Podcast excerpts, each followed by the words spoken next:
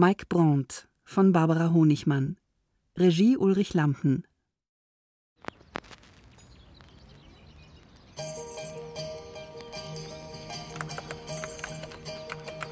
Deine Lieder bleiben uns. Unser Trost. Unser Glück. Engel, der in den Himmel entschwunden ist. Ich war damals 15. Ich habe dich nie vergessen. Nie vergessen.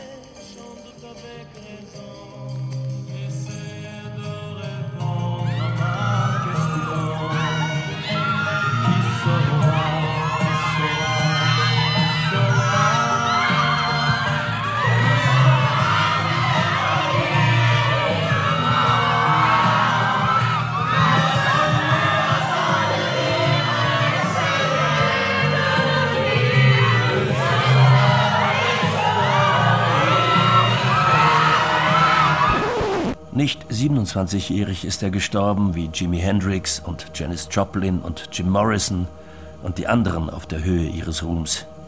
Drogen hat er auch nicht genommen. Alkohol kaum angerührt. Er ist mit 28 gestorben. Mein Bruder hieß Mosche. Wir sind in Israel aufgewachsen, in Haifa. Er war sechs Jahre älter als ich. Wir haben zusammen angefangen, Musik zu machen, als wir noch zur Schule gingen. Ich habe Akkordeon gespielt und er hat gesungen. Später hat er tatsächlich als Sänger Karriere gemacht. Erst ein bisschen hier in Israel. Dann ist er eine Zeit lang durch die Welt getingelt und danach in Frankreich wie ein Komet aufgestiegen. Dort ist er ein richtiger Star geworden. Mit Songs, deren Inhalt er kaum verstanden hat. Wenigstens zuerst. Unsere Eltern hatten sich aus Europa gerettet. Er ist dahin zurückgekehrt und hat dort Karriere gemacht und Ruhm und Reichtum gefunden. Und den Tod. Das Meer brudelte und zischte um unser Schiff herum. Es sollte uns nach dem Ende dieser grauenvollen Zeit nach Palästina bringen, nach dem Krieg und nach dem Ghetto und dem Lager. Meinen Vater hatten sie erschossen, meine Mutter war verhungert, meinen kleinen Bruder hatten sie vergast. Aber die Engländer haben uns nicht nach Palästina hineingelassen, sondern uns stattdessen mit zehntausend anderen Juden, die überlebt hatten und nicht mehr in Europa bleiben wollten, auf Zypern in einem Camp interniert, in Famagusta. Ich war damals 24 Jahre alt und frisch verheiratet mit einem ehemaligen Partisanen aus Polen, den ich im Displaced Person Camp in Bayern kennengelernt hatte. Fischl hieß er. Der hatte sich um mich gekümmert, der hat mich getröstet. Schon in dem Displaced Person Camp in Bayern und sogar auch auf dem Schiff waren viele Kinder geboren worden. Wir wollten jetzt wieder leben. Unser Sohn Mosche kam am 1. Februar 1947 in dem Camp in Famagusta auf Zypern auf die Welt. Eine Rückkehr nach Polen war für unsere Eltern unmöglich geworden. Da war niemand mehr. Und die, die da waren, die Polen, die wollten sie nicht mehr dort haben. In Israel mussten sie erst einmal Hebräisch lernen und haben es dann immer mit ihrem polnischen, jiddischen Akzent gesprochen, so wie Mosche später Französisch mit dem Hebräischen. Wir haben sehr an unseren Eltern gehangen, denn sie haben uns immer spüren lassen, wie wichtig wir, ihre Söhne, für sie waren. Für ihr zweites Leben. Ich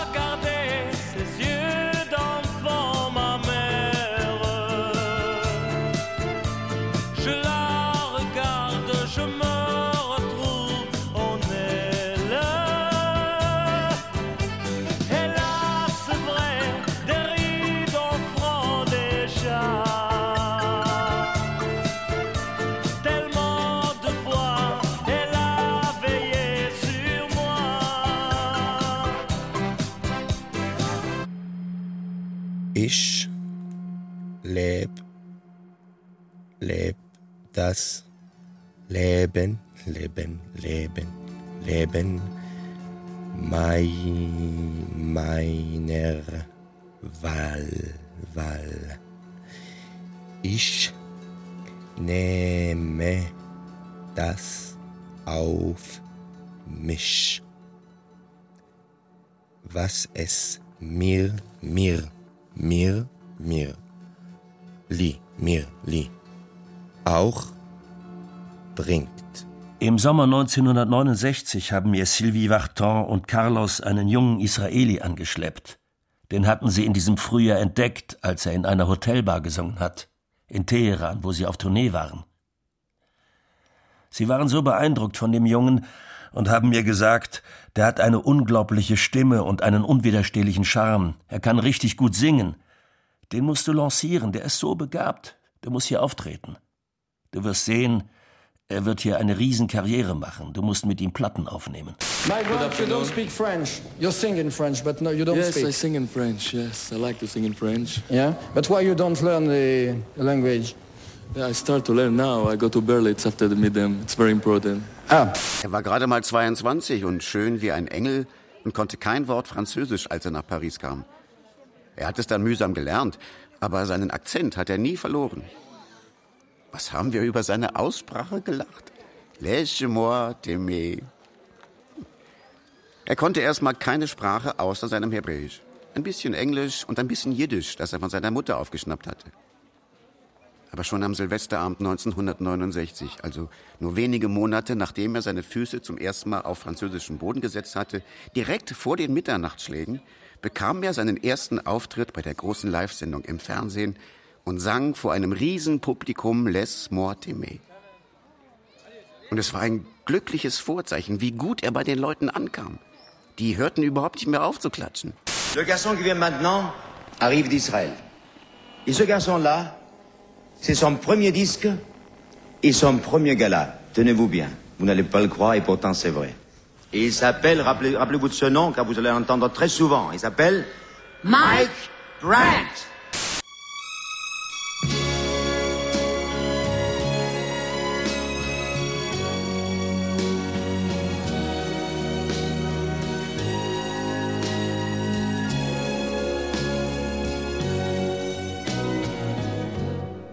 Laisse-moi t'aimer toute une nuit. Laisse-moi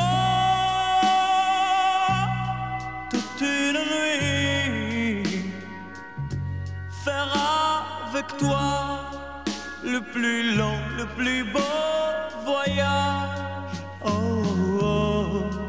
Unser Vater war 20 Jahre älter als unsere Mutter. Und beide waren oft krank. Manchmal lagen sie sogar gleichzeitig im Krankenhaus. Es war, als hätten sie ihre ganze Widerstandskraft in den polnischen Wäldern und in den Lagern verausgabt. Im Jahr des Sechstagekrieges, im April 1967, ist unser Vater gestorben, 64 Jahre alt. Mosche sang gerade in Tel Aviv und er konnte nicht bei ihm im Krankenhaus sein. Das hatte sich später wohl sein ganzes Leben vorgeworfen. Von ihm hatte er ja seine Begabung geerbt. Und er hat ihn überhaupt zum Musikmachen ermutigt. Wenn meine Freunde sagen, שהחברים שלי אומרים לי, wenn meine Freunde sagen, wenn meine Freunde sagen, du bist, du bist verrückt, du bist verrückt, nach Musik, sag ich, das stimmt. Sag ich, das stimmt. Für die Aufnahmen hat sich Mike den französischen Text mit hebräischen Buchstaben phonetisch umgeschrieben. Wir haben mit ihm zwei Monate lang im Studio geübt, bis er den Text flüssig vom Blatt ablesen konnte. Und bis das dann auch so ähnlich wie Französisch klang. Er hat wirklich hart gearbeitet, das musste eben sein, das hatte er sich so vorgenommen. Er hat damals kaum verstanden, was er da sang. Naja, halt, was mit Liebe, wie alle Songs, das hat er schon gewusst. Wir haben ihm die Worte erklärt. Mein Sorgenkind.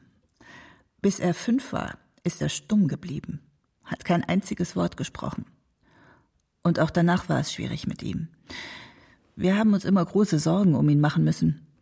Mit zwölf bekam er ein Magengeschwür, was bei einem Kind nur sehr selten ist. Er musste sofort operiert werden, es war alles sehr dramatisch. Und dann, in der Schule war er nicht sehr fleißig. Die Lehrer haben sich beschwert, er würde immer nur den Clown spielen. Und sie haben ihn mit 15 rausgeschmissen.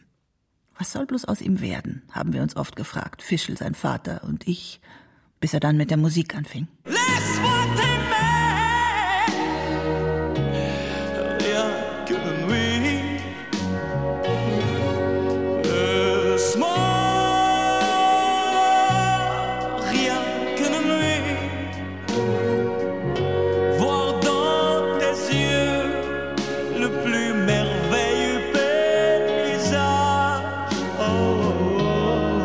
Lass mich dich lieben. Eine ganze Nacht. Und mit dir die schönste und längste Reise unternehmen. Möchtest du das nicht auch? Nicht gerade Baudelaire, das wusste ich schon. Aber er war so ein schöner, romantischer, goldgelockter Jüngling. Ein Märchenprinz mit goldener Stimme, das passte doch zu ihm. Und er hatte dieses unglaubliche Stimmvolumen. Bis zum Countertenor konnte er alles hoch und runter singen. Dabei hatte er ja gar keine musikalische Ausbildung. Er war einfach ein Naturtalent. Einfach genial.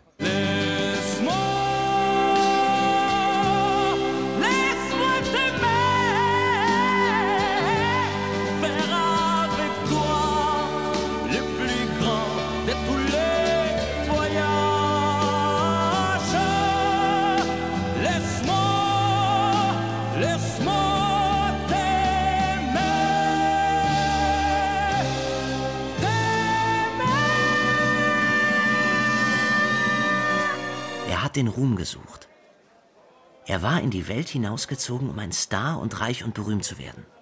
Ja, Frank Sinatra und Elvis zusammen wollte er werden. Und noch Liza Minnelli dazu. Aus unserer miserablen Straße in Haifa nach Paris, ins Rampenlicht. Mit dem Namen Mosche ging das aber gar nicht. Wir haben ihn dann also Mike genannt. Das war 1970. Die Beatles hatten sich gerade getrennt und Brian Jones hatte man tot im Pool gefunden. Aber Mike trat mit Les Moitemé schon im Januar beim Galakonzert der Midam in Cannes auf. Immerhin die größte Musikmesse der Welt, The Place to Be, für einen Sänger, der gerade seine Karriere startet, mit dem Song, der dann vielleicht sein größter Hit geworden ist. Lass mich dich lieben. Für die Plattenaufnahme haben wir zu seinem Gesang noch die Geigen der Opéra de Paris und das Orchester der Garde Républicaine aufspielen lassen. Das ganz große Tralala. Und es war gleich der große Wurf. Bien, eh bien, je vous laisse. Vous ne, vous ne participez plus au gala du Midem. It's finished now. My brand, how many times you stay, how long you stay in France? Uh, now I'm about eight months in France. Eight months to learn. Uh, yeah, to work for this record. Pour apprendre, oui, pour travailler aussi pour mon disque. Yeah. Bravo Mike Brandt et à bientôt, j'espère, avec votre nouveau disque.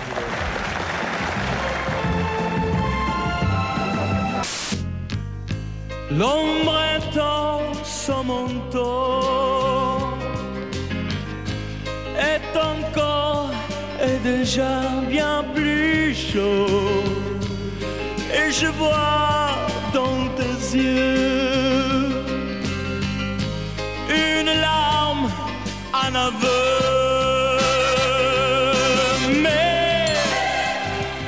la lumière, tes yeux crient bien plus fort Je t'aime, je t'aime, je t'aime, je t'aime. Mais dans la lumière, c'est une arène d'or. Je me bats corps à corps.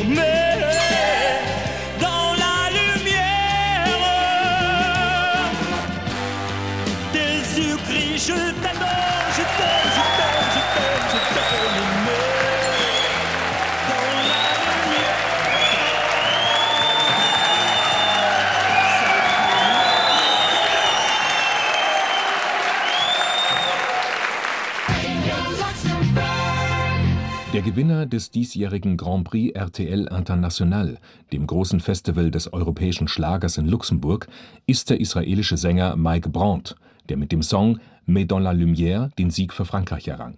An dem Wettbewerb nahmen Teilnehmer aus Großbritannien, den Niederlanden, Belgien, Luxemburg und Deutschland teil. Grand Prix RTL International und der erste Auftritt im Olympia mit Dalida. Wochenlang, monatelang blieben seine Songs auf Platz 1 der Hitparaden. Alles überschlug sich in einem unfassbaren Tempo. Man hatte den Eindruck, alles, was er mit seiner Stimme umfing, verwandelte sich in Gold sozusagen. So fing seine Karriere an. So ging sie weiter und hat dann genau sechs Jahre gedauert. Keinen Tag länger. Gleich ging's los mit den Tourneen durch ganz Frankreich, während jeden Tag mindestens drei, viermal Laisse-moi t'aimer und Mais dans la lumière im Radio auf allen Sendern lief. Keine Stadt haben wir ausgelassen, von Straßburg bis Bordeaux, von Toulouse bis Metz. Und in jeder Stadt hatte er den gleichen Riesenerfolg und kreischende Mädchen im Parkett.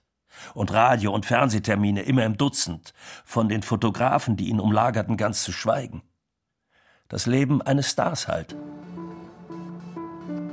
Bin verrückt und immer verliebt und will frei sein, wie ein Vogel, Vogel, Mozipo, wie ein Vogel. Mike, deine Stimme, deine Platten, die Alben. Ich liebe dich. Keiner hat je mehr erreicht. Der Größte, der Schönste. Mike.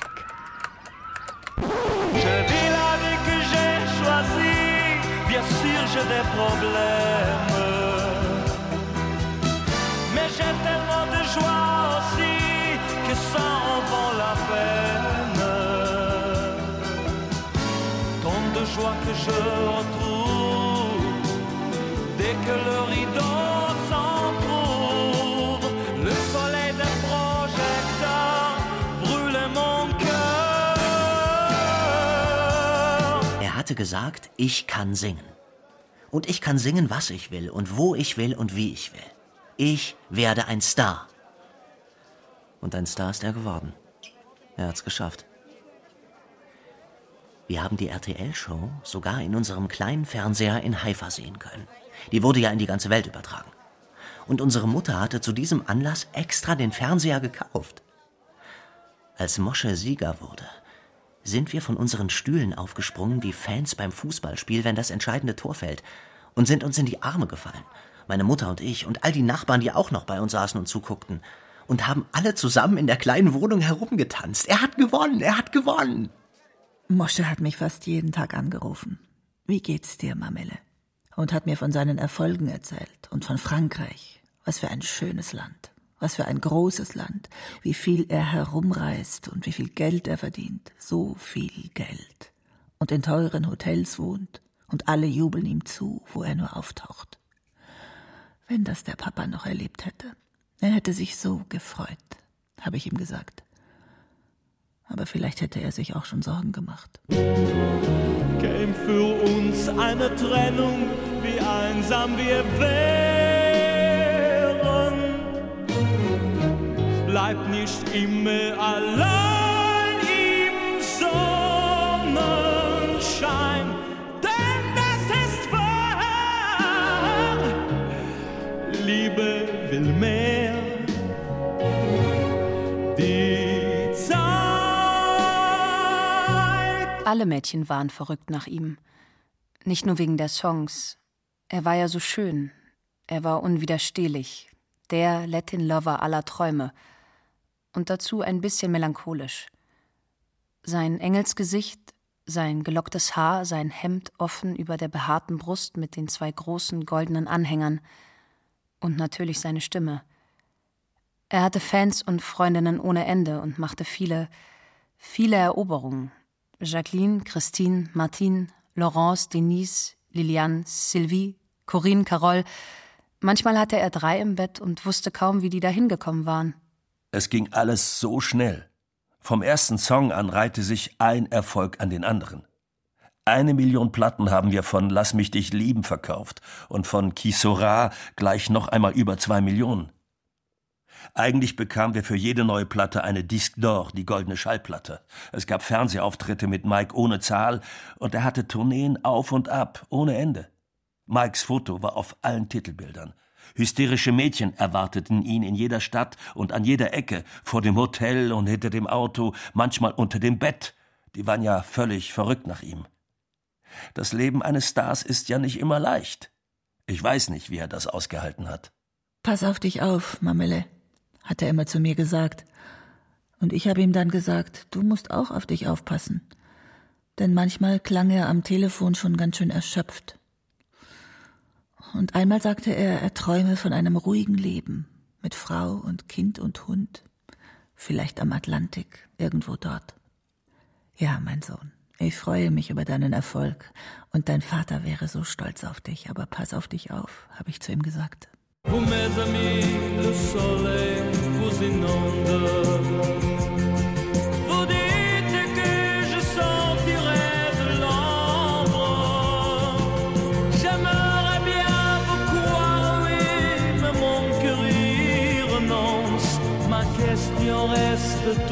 song.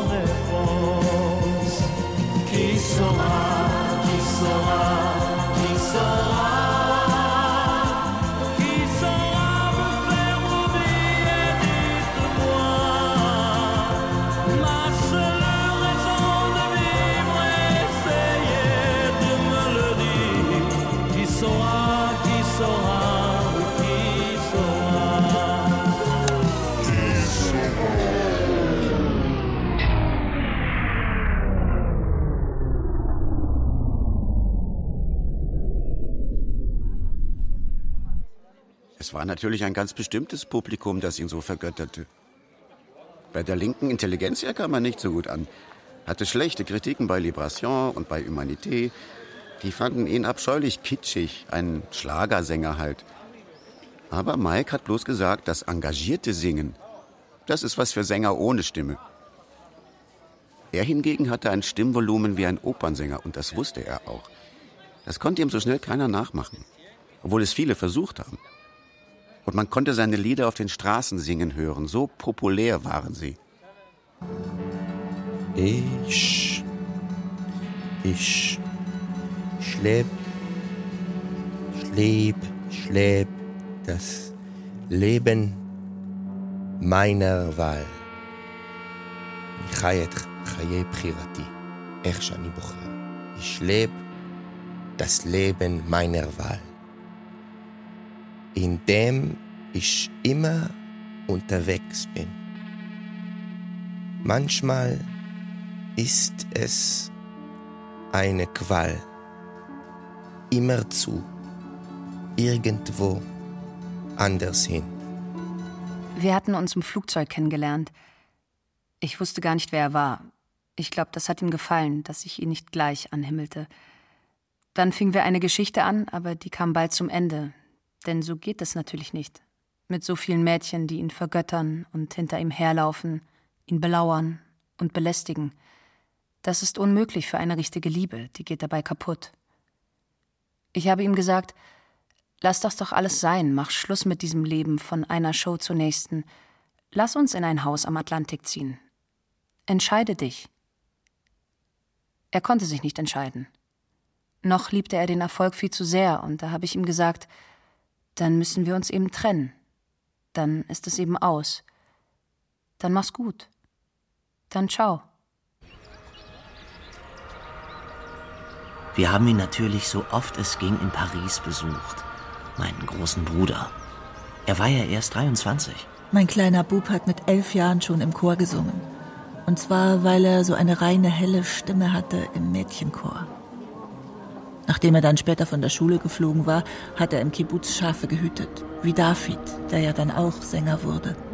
Und König. Ich habe Akkordeon gespielt und Mosche Gitarre und wir haben gesungen, so à la Elvis. Und die Nachbarn haben sich beschwert.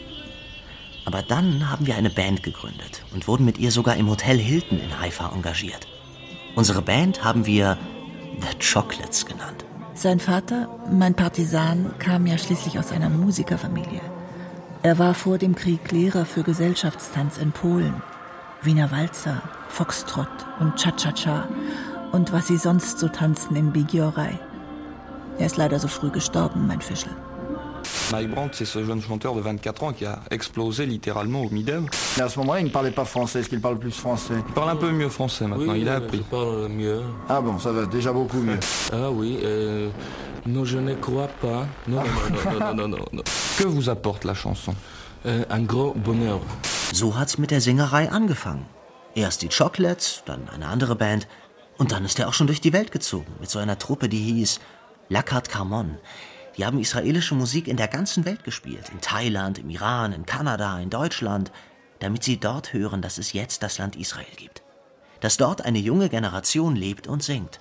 Erev Tov. Erev Tov, Echad, Me'olam.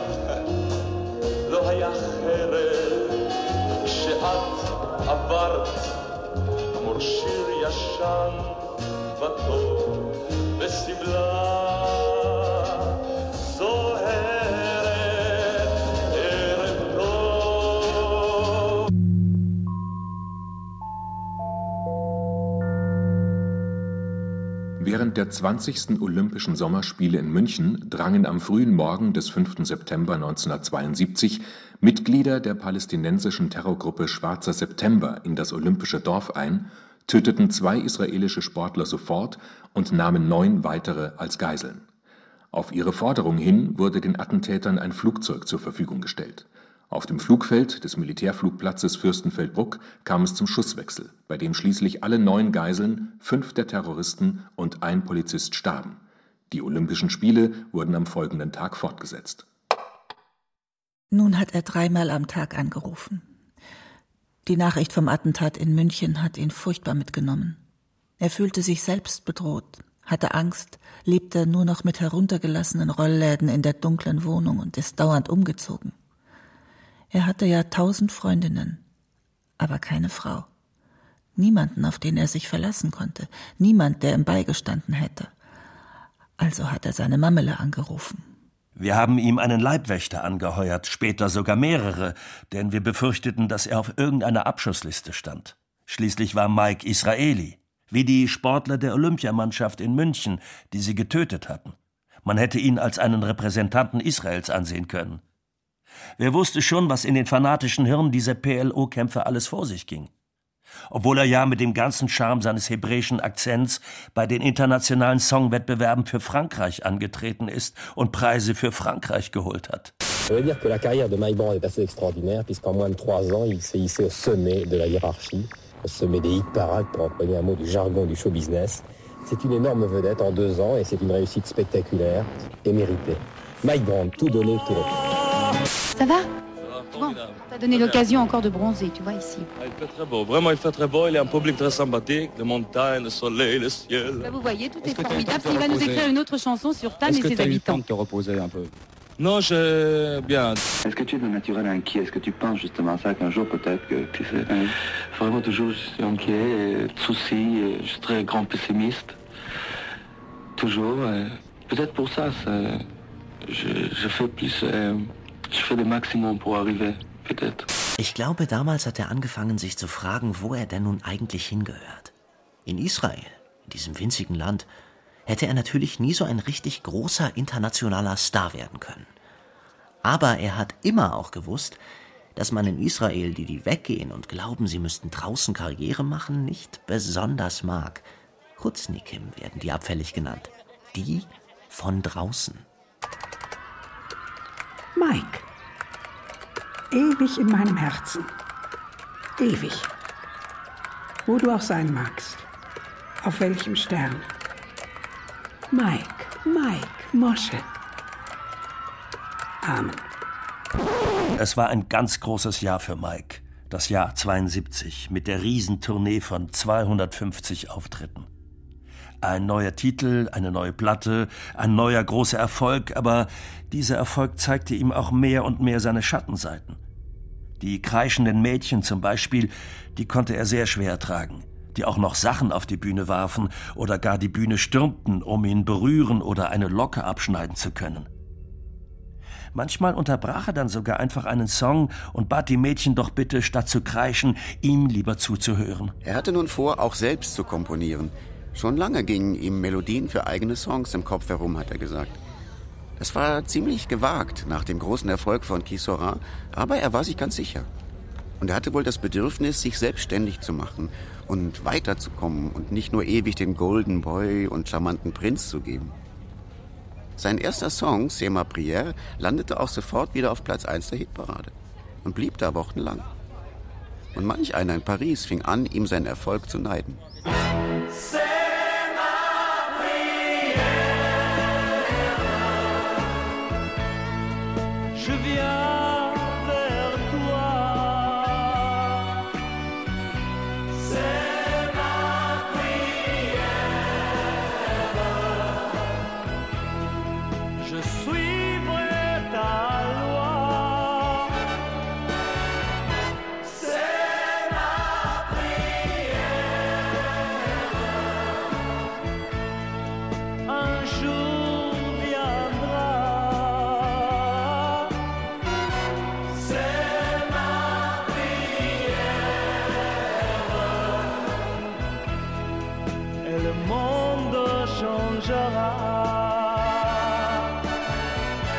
Es sollte ein Gospel-ähnlicher Song sein. Ich musste ihn mehrmals umschreiben. Er sollte Hoffnung auf eine Welt der Liebe und der Freiheit ausdrücken. Ein bisschen messianisch. In den drei Jahren in Frankreich hat er ja nicht nur den Erfolg kennengelernt, sondern auch das Fremdsein. Er ist doch nie wirklich hier heimisch geworden. Oft verstand er auch die Franzosen einfach nicht. Was sie sagten oder wie sie es meinten, ob es ernst war oder Spaß. Anichai את החיים שאני בחרתי לי. בטח, לפעמים יש בעיות. לפעמים אני למעלה, לפעמים אני למטה. אבל אז אני מטפס למעלה חזרה. ואז, כשהווילון נפתח, והאורות מסנוורים אותי, אז אני מאושר. כן, אני מאושר. אז אני מאושר. Ich leb das Leben meiner Wahl. Tuch betacht für mich bei hat. Natürlich habe ich auch Probleme. Mal bin ich ne der Maler, ne mal bin ich ne der Maler, mal bin ich auf der Höhe, mal bin ich auf der Höhe und mal bin ich im Tal. Wir sind nach der Trennung gute Freunde geblieben, wie man so sagt. Mike brauchte auch jemanden, dem er sich ein bisschen anvertrauen konnte, denn er war zu dieser Zeit nicht mehr ganz der Alte. Er fühlte sich geradezu verfolgt und war großen Stimmungsschwankungen ausgesetzt, versank ganz depressiv in sich selbst, und dann wurde er doch wieder von neuer Lebenslust gepackt. Manchmal sagte er mir dann Weißt du, ich bin nicht für das Glück geboren. Zu oft habe ich meine Eltern weinen sehen. Es wurde ihm wohl auch klar, dass keiner da in Paris so richtig verstanden hat, was für eine Geschichte er mit sich herumschleppte. Er hat ja nie mit jemandem über das Schicksal seiner Eltern gesprochen. Aber die Lust zu singen hat ihn doch nie verlassen.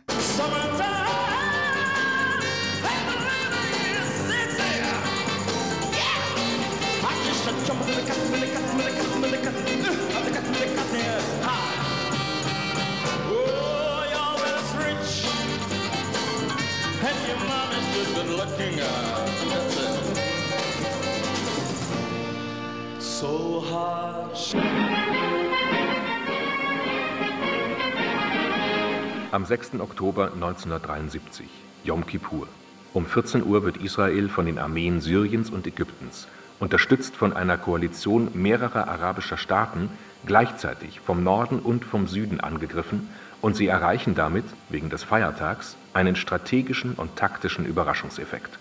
Der Angriff traf Israel völlig unvorbereitet. Mosche war nur ein Jahr älter als der Staat Israel. Am ersten Tag des Yom Kippur-Krieges hat er mich jede Stunde angerufen. Sein Bruder war schon an der Front. Mosche war schrecklich aufgeregt und sagte, ich komme so schnell ich kann. Niemand konnte ihn mehr in Frankreich halten. Er musste los. Sein Land sei in großer Gefahr, hat er gesagt, in einem Krieg gegen eine große Übermacht. Er musste etwas tun, er müsste wenigstens dort sein, vielleicht kämpfen, aber er war ja schon lange ausgemustert. Also singen. Sie hatten ihn wegen seines Magengeschwürs ausgemustert. Aber auch, weil er zur Zeit der Musterung, als er 18 war, zu mager war. Der riesenlange Kerl wog gerade mal 58 Kilo. Was konnte er schon tun, außer die Kampfmoral stärken, sozusagen? Also hat er gesungen, hat sich an die Front fahren lassen und vor den Soldaten seine Songs, die natürlich alle kannten, gesungen und seine Platten verschenkt. Tausend Stück hat er mitgebracht und verteilt. Dann hat er Blut gespendet, Verwundete im Lazarett besucht und dabei hat er gemerkt, dass er auch in seinem Land berühmt war. Das hat ihn froh gemacht. Und die Soldaten waren wirklich glücklich über seinen Besuch, haben ihn gefeiert und ihn bewundert. Als er später nach Sharm el-Sheikh runterfuhr, hat er dort Leichen gesehen. Viele Leichen von Soldaten. Da konnte er nicht mehr. Er stand dann bei mir in Haifa vor der Tür, wollte sich hier ein paar Tage bei seiner Mutter ausruhen und zur Besinnung kommen, bevor der ganze Trubel in Frankreich wieder losgeht. Ich habe gesehen, dass er sehr mitgenommen war. Eine Mutter merkt das doch. Ich habe ihm gesagt, bleib einfach hier, wo du zu Hause bist. Bleib hier in Israel. In Frankreich sollte möglichst niemand erfahren, wo er geblieben war, dass er in Israel an der Front für die Soldaten gesungen hat. Die öffentliche Meinung war eher anti-israelisch eingestellt. Aber er war jetzt einfach schon zu lange weg von der Bühne und aus dem Pariser Leben. Es kamen Gerüchte auf. Was wurde nicht alles erzählt? Er musste zurückkommen. The show must go on. So ist das nun mal in unserer Branche. Wir waren für Auftritte in Kanada, in Mexiko, in Deutschland, in Thailand gebucht. Der wahnsinnige Rhythmus ging sofort weiter. Eine Tournee und noch eine Tournee, Aufnahmen, Auftritte, Interviews ohne Ende, Radio, Fernsehen, Fotoreportagen. Er hatte dann aber unter all seinen Eroberungen einmal eine Frau kennengelernt, die wäre die richtige gewesen für das Leben in dem Haus am Atlantik, hat er gemeint. Aber er hat sich auch für sie nicht entscheiden können. Er konnte einfach von dem verrückten Showbusiness-Leben nicht lassen. Das ist ja wie eine Sucht, wie eine Krankheit. Und so hat sie dann, genau wie ich, auch bald Schau gesagt und ihn verlassen. Er war traurig, aber dann ist er auf seine Deutschland-Tournee gegangen. Da kam seine Platte, die er in Deutsch aufgenommen hatte, raus. Und so ging sein Leben immer weiter zwischen Konzerten, Radio, Fernsehen, Interviews, Auftritten, Eroberungen, traurig sein.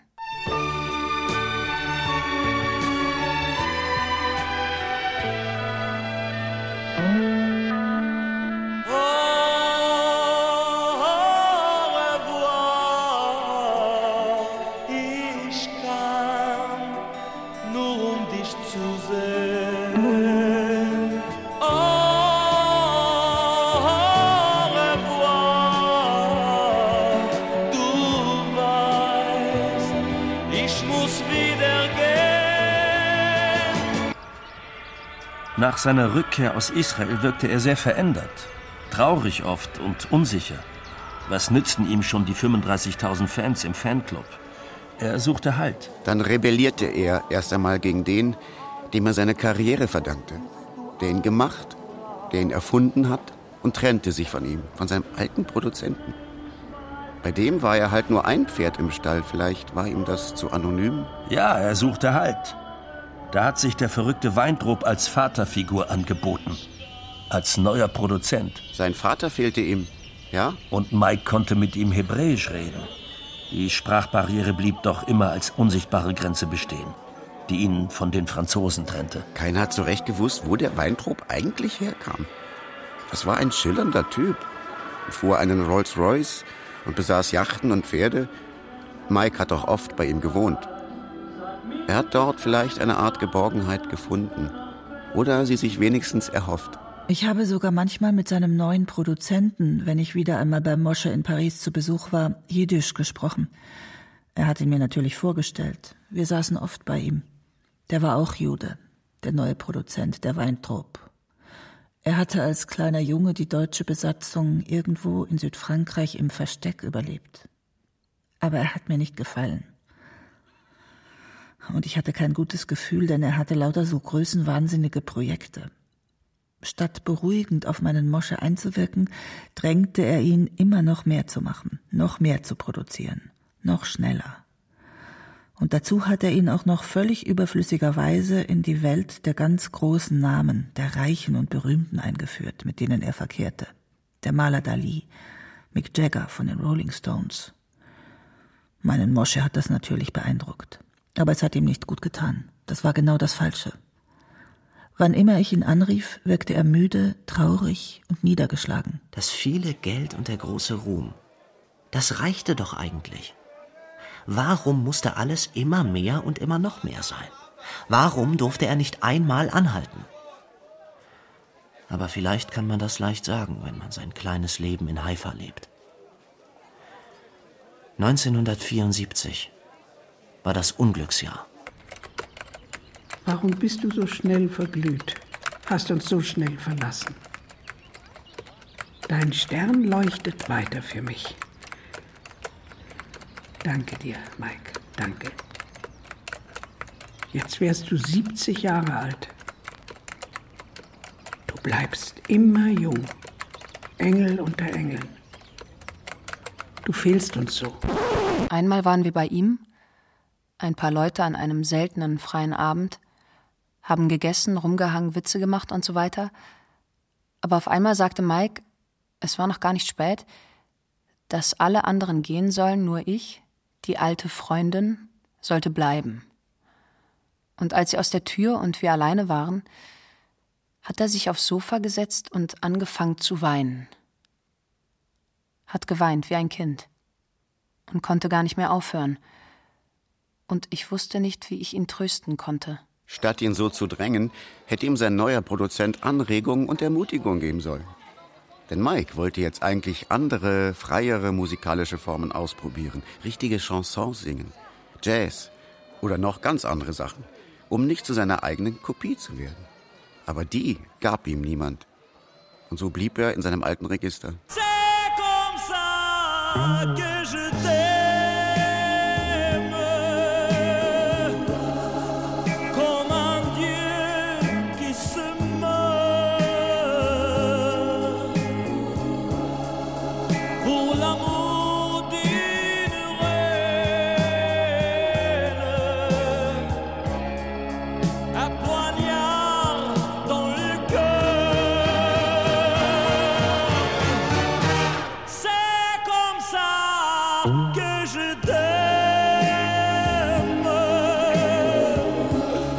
natürlich mit der neuen Platte genauso viel Erfolg wie mit allen anderen und brachte Mike noch mehr Geld und immer mehr Ruhm, aber daneben auch schon viel Neid, viel Klatsch, viel Missgunst. Das konnte ja nicht ausbleiben. Mike konnte sich an den Erfolgen nicht mehr wirklich freuen. Er fing an, an sich zu zweifeln und fühlte sich auch bedroht. Auf jeden Fall fühlte er sich unfrei. Das musste man gesehen haben. Die Ordnung in seinem Kleiderschrank alles gebügelt und auf Linie gefaltet, zwanghaft, wie beim Militär. Und der schöne junge Mann, das Idol, stand so oft vor dem Spiegel und fand sich hässlich. Zu groß, zu mager, die Haare verlierend. Er konnte da im Spiegel nur eine sehr traurige Gestalt erkennen. Mike, Mike, so toll. Nur du. Der Einzige. Mike, so wahnsinnig. Mike. Dann passierte es. Bei einem Konzert vor 5000 Fans verließ er nach dem dritten Song die Bühne, ging einfach ab, ließ sich ins Hotel fahren und tauchte ab. Einige Tage später stand er wieder auf der Bühne, aber nach der Vorstellung hatte er in der Garderobe den Spiegel zerschlagen, mit der bloßen Hand hat er reingehauen und schrecklich geblutet. Ich will nicht mehr Mike Brandt sein, hat er dazu gesagt.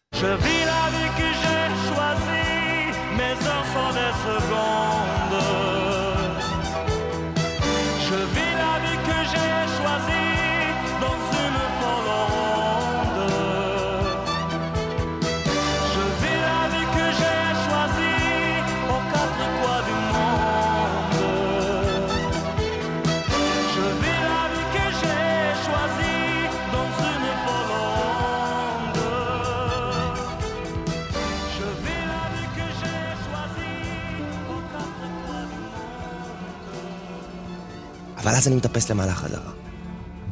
Da rappele ich mich wieder auf. Da rappele ich mich wieder auf. Da rappele ich mich wieder auf. Und wenn sich bloß der Vorhang öffnet und grelle Scheinwerfer blenden mich, אז אני מאושר. Da bin ich glücklich. Er bekam Angstanfälle. Mitten in der Nacht. Um zwei Uhr morgens wachte er auf, in Panik. Und niemand war bei ihm. Und keinen konnte er anrufen. Mit niemandem konnte er sprechen. Richtig offen sprechen, außer mit mir. Er fühlte sich so fremd in Frankreich. In seinem Inneren war es grau, grau, grau. Aber er musste natürlich immer weiter im Scheinwerferlicht seine Schönheit herzeigen und mit seiner herrlichen Stimme die Fans verführen, die ihm zur Plage wurden. Und dabei war er so traurig. So traurig. Die Zusammenarbeit wurde schwierig. Sein neuer Produzent hat ihn völlig kontrolliert. Er hat ihn auf die Bühne gejagt, als es ihm schlecht ging. Du musst auf der Bühne und mit Platten auf dem Markt präsent bleiben, so sagte er. Das ist die einfache Regel, die zum Erfolg führt. Er hat ihn französische Verträge unterschreiben lassen, von denen Mike kein Wort verstand und die ihn benachteiligten. Meiner Meinung nach war das ein ziemlicher Ganove, der neue Produzent, der ihn betrogen hat. Meiner Meinung nach. Während des Yom Kippur-Kriegs war irgendetwas in ihm aufgebrochen. Nicht nur der Zwiespalt, wo er denn nun eigentlich hingehört, in welches Land, in welche Sprache, auch das Schicksal unserer Eltern lastete ja auf ihm. Wir Kinder haben daran ziemlich schwer zu tragen gehabt. Die Verfolgungen, die unsere Eltern in Europa erlebt hatten, ließen sich ja nicht so leicht wegreden oder wegschweigen. Man nannte es dann das zweite Generationssyndrom, an dem viele Kinder von überlebenden Juden litten. Einmal wurde er in einem seiner zahllosen Interviews gefragt, was seine Lieblingsspeise sei, und da hat das Idol aller französischen Mädchen geantwortet, die Hühnersuppe meiner Mutter. Er hatte einfach eine richtige Depression. Johnny Hallyday hat ihm geraten, sich in einer bestimmten Klinik in Genf auszuruhen und behandeln zu lassen. Sie haben ihm Tabletten gegeben, aber die hat er weggeworfen. Dann ist er dort in Genf das erste Mal aus dem Fenster gesprungen. Das erste Mal hat er es überlebt. Pour la première fois depuis l'accident, Mike, tu as un micro devant la bouche. Oui, ça fait un grand effet parce que je pensais pas avoir le micro près de moi pour longtemps, pour jamais. Vraiment, je suis content. J'espère euh, que, que bientôt je vais être guéri, sauter et, et fini comme ça la vie, mais c'était un moment fou et c'était l'expérience la plus grande de ma vie. C'était ma faute, c'était ma faute, j'avais pensé, mes travail, j'avais trop de travail, l'enregistrement de galas, des voyages, de la vie personnelle, privée et tout, les femmes. Je crois que je vais sortir plus fort de cet hôpital. Faire le maximum pour que je guérisse le plus vite possible. Je vais faire le maximum pour être enfant. Parce que crois-moi, maintenant, je n'ai pas envie de suicider.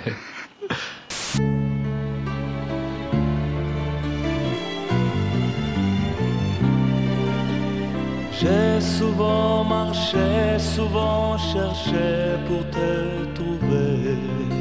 Et j'ai crié pour t'appeler.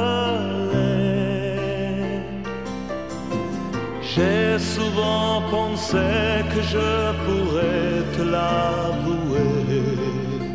Mais je n'ai jamais osé.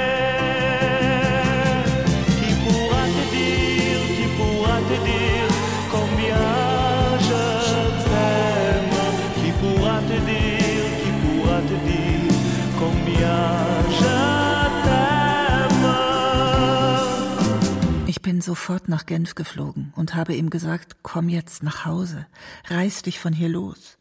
Vielleicht war es aufregend, ein Star zu sein, aber nun reicht es doch. Aber er hat gesagt, nein, in diesem Zustand kann ich mich nirgends mehr blicken lassen. Und am wenigsten in meiner Heimat. So schwach und so krank. Ich bin krank, Mamele. Ich bin kaputt. Die Ärzte hatten ihm geraten, einmal eine richtige Pause einzulegen. Nicht bloß so mal drei Tage, nein, eher drei Jahre. Er hat nicht auf sie gehört und stattdessen ist er bei seiner Rückkehr aus Genf direkt vom Flughafen ins Studio gefahren und alles ging wieder von vorne los. Mit drei Auftritten am Tag. Er war krank und ausgebrannt. Und da in Genf haben sie doch gar nicht richtig verstanden, was ihn sonst noch alles belastete. Wahrscheinlich wäre er in Israel besser behandelt worden. Denn neben dem Leiden an diesem ganzen Showbusiness, dem er nicht gewachsen war, hätten sie dieses zweite Generationssyndrom auch behandelt. Oder wenigstens mit ihm darüber gesprochen. Hier in Israel gab es dafür Therapien.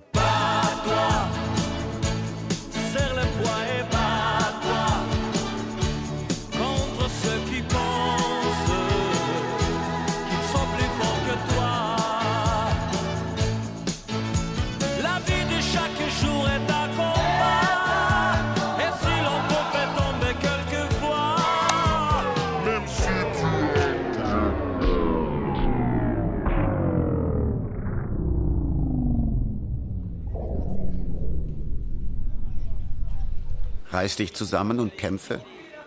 Lass den Kopf nicht hängen. Wehr dich gegen alle, die dich hindern, glücklich zu sein. Wenn du mal hinfällst, auch wenn es weh tut, Steh wieder auf. Das habe ich ihm geschrieben. Auch nicht gerade Baudelaire, aber er brauchte sowas in diesem Moment. Und er hat eine richtig kämpferische Musik dazu komponiert. Da haben wir alle gedacht, das wird schon wieder. Mein Bruder hat nie Drogen genommen. Und Alkohol eigentlich auch nicht angerührt. Höchstens mal ein Glas Wein, aber auch das nur, um sich bei den Franzosen nicht zu blamieren. Er hatte viel zu große Angst, die Kontrolle zu verlieren. Davon war er geradezu besessen, die Kontrolle zu behalten. Ich bin davon ebenso besessen. Und auch das ist ein Erbe unserer Eltern. Nie wieder, niemandem und nichts ausgeliefert sein. Es schien ja wieder aufwärts zu gehen mit ihm. Er bekam wieder Lust zu schreiben, zu komponieren, zu singen, aufzutreten. Jedenfalls wirkte er so, und er sagte es auch. Er hat sich immer fremd gefühlt. Und am Ende sprachlos. Nach seiner Rückkehr aus Genf rief er mich an und hat mir am Telefon gesagt, Zwie, ich möchte nicht mehr Mike Brandt sein. Ich will wieder Mosche sein und mit dir und den Chocolates im Hotel in Haifa spielen. Nein, es konnte ihm nichts und niemand mehr helfen. Kein Reichtum, kein Ruhm, keine Anerkennung, kein Freund und keine Frau. Und nicht einmal mehr seine Mutter. Sie hat ihn nur um wenige Jahre überlebt. Ich habe später seinen Bruder Zwie geheiratet.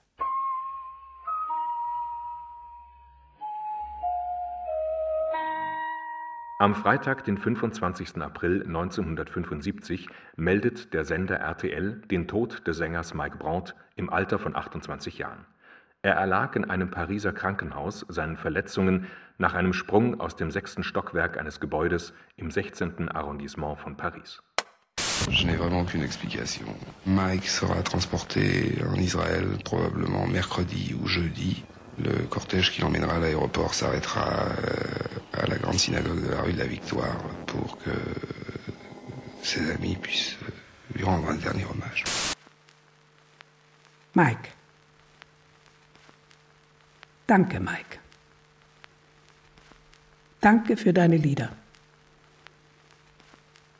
Danke, dass du auf dieser Welt warst, die du so früh verlassen hast.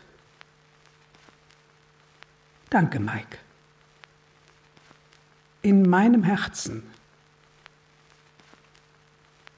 Mosche Mike.